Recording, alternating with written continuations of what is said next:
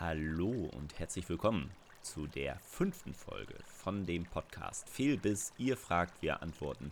Ich bin Paul Lahmann von deineangelwelt.de und beantworte hier eure Fragen rund ums Angeln.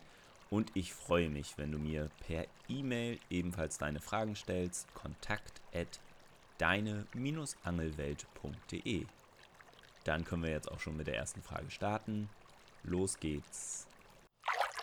Ja, und die erste Frage kommt von Jan. Hi, ich möchte selber Köder sammeln, statt sie zu kaufen. Zum Beispiel Regenwürmer, Maden und so weiter. Welche Köder kann ich denn in der Natur finden und wo? Wäre cool, wenn du die Frage beantworten würdest.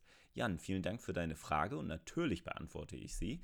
Es gibt nämlich schon einige Köder, die du auch in der Natur findest, weil es einfach natürliche, ja, zur natürlichen Nahrung der Fische gehört. Was natürlich am naheliegendsten ist, ähm, sind Würmer, also Tauwürmer oder Mistwürmer oder normale Erdwürmer, wie ich sie mal nennen würde.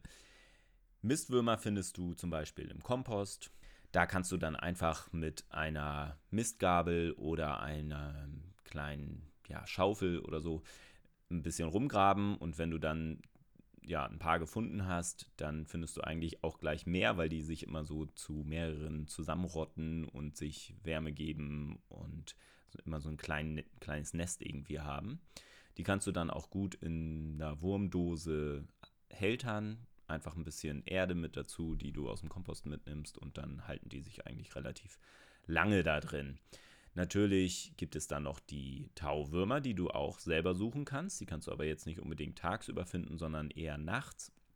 Dann so einer lauen Sommernacht äh, ist das immer ganz gut. Solltest du darauf achten, dass du eine Wiese oder ein, ja, eine Wiese findest, wo das Gras sehr kurz ist. Also entweder eine Pferdewiese, wo das so abgefressen wurde oder auch frisch gemäht ist. Und da kannst du dann mit deiner Kopflampe losziehen. Über die Kopflampe machst du so ein rotes Papier, am besten so Pergamentpapier zum Beispiel, befestigt das mit so einem Gummiband und dann verscheust du die Tauwürmer auch nicht immer sofort. Und dann musst du auf allen Vieren darüber krabbeln. Sieht von Weitem bestimmt äh, lustig aus. Aber das machen wirklich viele Leute. Und die Tauwürmer gucken dann immer aus ihren Löchern da raus, aus dem Boden und schauen nach was zu fressen oder zum Paaren, denke ich auch. Genau, und dann musst du schnell sein und zupacken und die dann aus ihrem Loch rausziehen. Du kannst sie dann ähm, ganz gut in Zeitungs, feuchten Zeitungspapier, das musst du ein bisschen ähm, ja, klein rupfen und dann feucht machen und da kannst du die sehr gut drin halten. Ähm, auch über mehrere Wochen oder sogar Monate. Da musst du dich mal ein bisschen informieren, bei, ähm, einfach mal googeln, Tauwürmer, Hältern und dann findest du da sehr viele Tipps. Oder es gibt auch sogar spezielle Wurmerde. Genau, also da beschäftigen sich Leute sehr intensiv mit. Dann gibt es natürlich Köderfische, die du in der freien Natur findest, die du stippen kannst, mit der Senke dir holen kannst, mit denen du dann natürlich auch angeln kannst. Tot, selbstverständlich, nicht lebend. Also nicht lebend anködern, das meinte ich. Und dann habe ich noch einen kleinen Geheimtipp. Und zwar geht es dabei um Bachflohkrebse. Bachflohkrebse, die findest du ja unter Stein, äh, im Uferbereich, Pflanzen. Musst du mal ein bisschen schauen und vor allem erstmal im Internet dir ein Foto davon angucken, wie die denn genau aussehen. Die sind so fingernagelgroß und leben in, meistens in so Kolonien mit 50 Stück zusammen. Deswegen findet man dann auch immer relativ viele. Die kannst du dir dann am Angeltag am besten selber suchen und dann in deiner Dose aufbewahren. Wichtig ist, dass du immer irgendwie so alle halbe Stunde das Wasser wechselst, weil ansonsten gehen die relativ, vor allem im Sommer, relativ schnell ein. Und besonders gut Hältern kannst du die jetzt auch nicht, also nicht mit nach Hause nehmen und dann da irgendwie in so einem Glas aufbewahren, dann sterben die eigentlich relativ schnell. Kannst du natürlich mal ein bisschen mit rumprobieren. Und die kann man sehr gut fürs Friedfischangeln benutzen, also auch beim Fiederangeln oder beim, beim Stippangeln. Die kann man auch relativ gut anködern, einfach durch den Panzer oben. Und dann haben die noch ordentlich Bewegungsfreiheit. Und das ist auf jeden Fall ein Naturköder-Geheimtipp. Was du auf jeden Fall auch in der Natur findest, ist Mais. Jetzt vor allem zum Oktober hin, ähm, wenn der Mais reif ist, kannst du die von den Maisstängeln kannst du die Maiskolben abmachen, wenn die dann richtig schön gelb sind schon. Dann kannst du die wunderbar trocknen und dann abholen von den Maiskolben.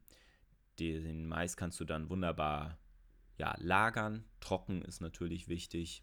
Und dann kannst du den Mais halt ähm, hart anfüttern oder du weißt ihn dann ein, wenn du damit angeln möchtest, wenn du den direkt auf dem Haken pieken möchtest.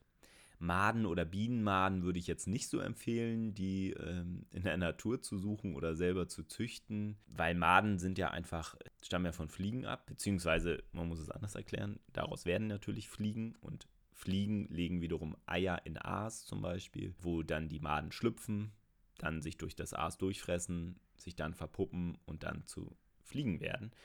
Deshalb würde ich dir jetzt nicht empfehlen, dir im Garten oder auf dem Balkon irgendwie einen, ja, einen toten Fisch oder ein Stück Fleisch hinzulegen, damit da Fliegen ihre Eier drauflegen. Nee, nee, kauf die mal lieber im, im, im Fachhandel und dann bist du gut dabei. Also, das würde ich jetzt nicht empfehlen. Genau. Ich hoffe, ich konnte deine Frage ganz gut beantworten und wünsche dir viel Erfolg bei der Naturködersuche.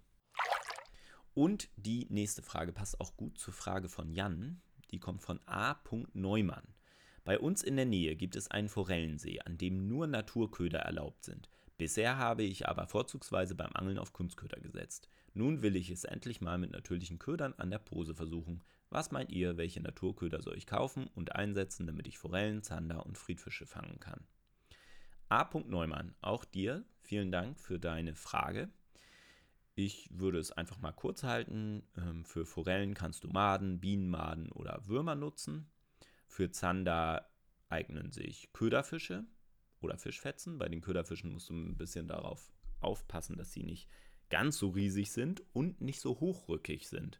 Also lieber schmale, zum Beispiel Rotaugen, ja, so 10 cm lang zu nutzen, dann wirst du da deinen Erfolg haben. Friedfische, auch Maden und Würmer haben sich da etabliert. Oder wie eben schon gesagt, Bachflohkrebse. Die kannst du nicht kaufen, die findest du aber in den meisten oder in vielen Gewässern. Ja, für weitere Recherche, wie du da deine Montagen baust und so weiter. Anscheinend kennst du dich auch schon aus mit der Posenmontage. Ähm, das ist immer sinnvoll auf jeden Fall. Auch den Köderfisch für Zander kannst du da gut montieren. Solltest du im Internet dann nochmal nachschauen oder jemanden fragen, der an diesem See erfolgreich angelt. Und kommen wir zur dritten Frage, in dieser heutigen Ausgabe. Die kommt von Samuel. Hallo, erstmal, cooles Format mit Fragen und Antworten. Finde ich sehr unterhaltsam. Vielen Dank, Samuel. Nun meine Frage. In der schwarzen Elster sind mehrere 80er Döbel drin. Ich habe auch schon Mais, Kirschen und und und als Köder probiert. Aber die sind so scheu, da bringt es nichts, wenn man den Köder irgendwie in ihrer Nähe präsentieren möchte. Habt ihr irgendwelche Tipps, welche Köder oder Methode ich nutzen soll? Danke, Samuel, für diese Frage wird etwas ausführlicher jetzt. Beziehungsweise ich habe noch einen Tipp für dich. Ich weiß allerdings nicht, ob du den schon ausprobiert hast. Du meintest ja und, und, und. Ähm, es geht dabei um Schwimmbrot. Hast du vielleicht schon probiert, aber ich würde es jetzt doch trotzdem nochmal erläutern. Du kannst nämlich einmal an deiner Angelstelle schauen und einige Brotflocken einfach einwerfen, so dass die so flussabwärts treiben. Und dann kannst du mal gucken, was so passiert. Am Anfang werden sicherlich erstmal einige kleinere Fische da so ein bisschen dran rumnuckeln. Du wirst ähm, Aktivität an den Brotflocken erkennen. Und vielleicht kommen dann aber auch größere und die schnappen sich dann sofort die ganze Brotflocke weg. Und dann weißt du, okay, hier stehen auch größere. Und du kannst dann auch schon ganz gut beobachten, an welchen Stellen sie stehen. Also zum Beispiel eher in der Nähe im Schatten von Bäumen, genau, oder an Strudeln. Genau, das kannst du mal ein bisschen beobachten. Das Brot sollte auf jeden Fall auch später zum Angeln ein bisschen weicher sein, also ohne so eine mega harte Kruste.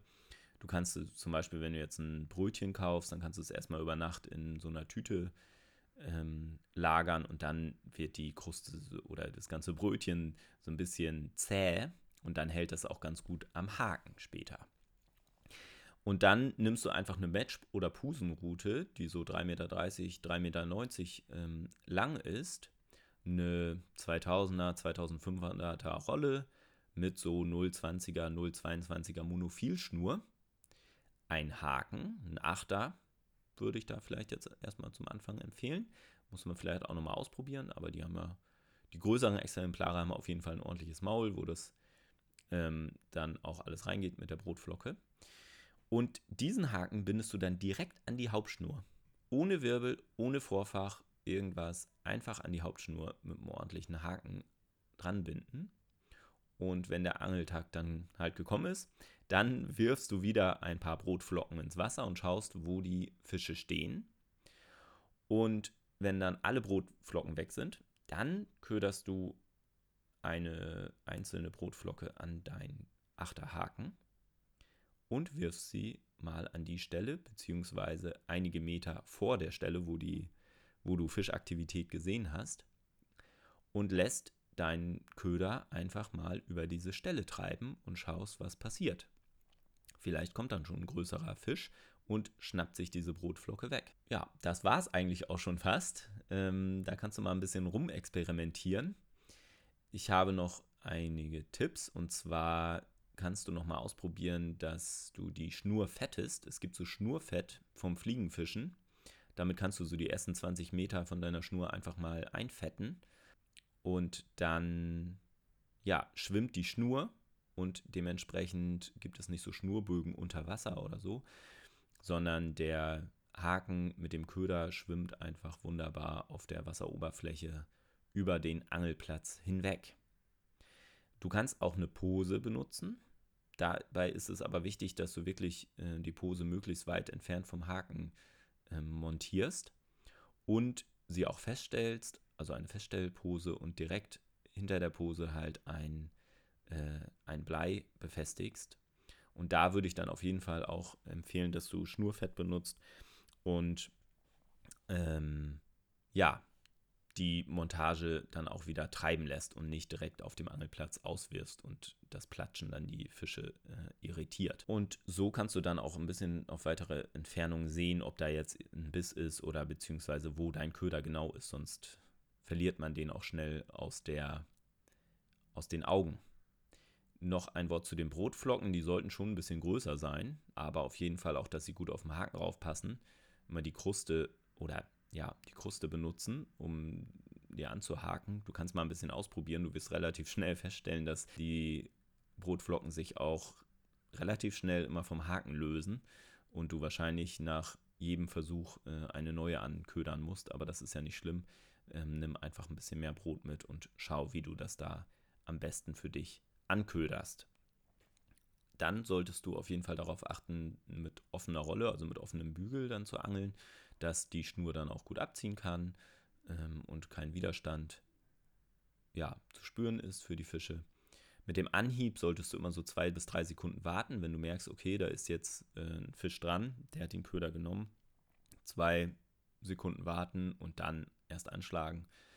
Dann kannst du eigentlich auch sicher sein, dass der Fisch den Köder dann richtig geschluckt hat. Ja, ich hoffe, du wirst einige Döbel fangen mit dieser Methode und es einfach mal ausprobieren. Das sollte die scheueren Exemplare auf jeden Fall überlisten können und auch nicht so verschrecken. Ich wünsche dir viel Erfolg dabei. Und die letzte Frage, die vierte Frage, kommt von Mario. Ein paar Kumpels schwören derzeit total auf die Unterwasserpose. Leider war ich bei denen beim Angeln noch nie mit dabei, weshalb ich auch die Angelmontage nicht kenne. Welche Montage muss ich denn anwenden, um mit solch einer Pose überhaupt angeln zu können? Ich verstehe noch nicht einmal im Ansatz, wie mir eine Pose helfen kann, wenn sie sich unter Wasser befindet. Mario, auch dir vielen Dank für deine Frage. Und gleich vorab, eine Unterwasserpose dient gar nicht der Bissanzeige. Weil, wie du schon richtig festgestellt hast, sie ist ja unter Wasser und da kann man dann ja nicht sehen, ob da ein Fisch jetzt irgendwie die Pose wegzieht oder so. Eine Unterwasserpose soll vielmehr den Köder über dem Grund halten. Es ist also besonders sinnvoll, wenn du jetzt in sehr verkrauteten oder schlammigen Böden äh, fischt. Dann kommt diese Unterwasserpose zum Einsatz. Oder wenn du jetzt den Köder besonders attraktiv ähm, ja, im Wasser anbieten möchtest, also schwebend. Ähm, vor allem so bei der Köderfischmontage ist das auf jeden Fall sinnvoll, um da so ein bisschen nochmal die Echtheit des Köders ähm, hervorzuheben und auch misstrauischere Fische dann überlisten zu können. Und so eine Unterwasserpose wird eigentlich in der klassischen Durchlaufmontage montiert, damit der Fisch dann auch keinen Widerstand, Widerstand spürt. Ja, musst du einfach dann mal ausprobieren und vielleicht mit deinen Kumpels dann nochmal schnacken, wie die das am besten machen. Ist aber auf jeden Fall eine sinnvolle Sache, vor allem auch zum Zanderangeln auf Grund auf jeden Fall mal ein Versuch wert. Ich hoffe, du kannst mit diesem Begriff jetzt etwas mehr anfangen und wünsche dir auf jeden Fall viel Erfolg, wenn du es mal ausprobieren solltest. Da sind wir dann auch schon am Ende dieser Ausgabe angekommen. Wie ich fand, gab es wieder sehr viele interessante Fragen. Ich hoffe, ich konnte die ganz gut beantworten und eure Erwartungen erfüllen. Natürlich freue ich mich immer, wenn ihr die Folge teilt und euren Freunden von diesem Podcast erzählt. Und ich bin auch an eurem Feedback und neuen Fragen interessiert. Die könnt ihr mir einfach an kontakt deine-angelwelt.de schicken und dann schauen wir mal, ob wir die dann in den nächsten Ausgaben beantworten können. Dann wünsche ich euch ja, jetzt noch einen schönen Tag oder Abend oder Morgen und freue mich, wenn ihr nächstes Mal wieder einschaltet. Danke und bis bald.